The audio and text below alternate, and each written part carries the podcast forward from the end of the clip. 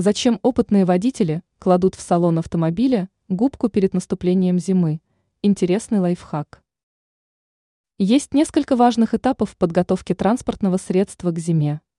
Один из них – необходимость положить в салон и багажник определенные вещи.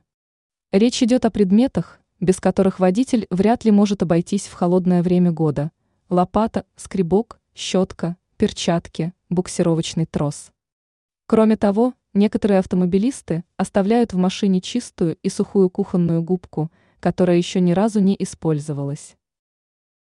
Зачем нужна губка в машине? Зимой усугубляется такая проблема, как запотевание стекол. Трудность дает о себе знать из-за огромной температурной разницы внутри и снаружи транспортного средства. Конечно, в идеале нужно предотвращать появление испарины на стеклянной поверхности. Такого результата можно добиться, своевременно проветривая салон и используя сорбенты, соль и силикогель. Но водителям не всегда удается избежать запотевания лобовухи.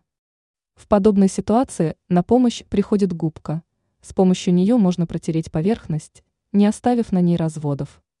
Кстати, мягкое изделие может выступить и в роли впитывателя влаги из воздуха.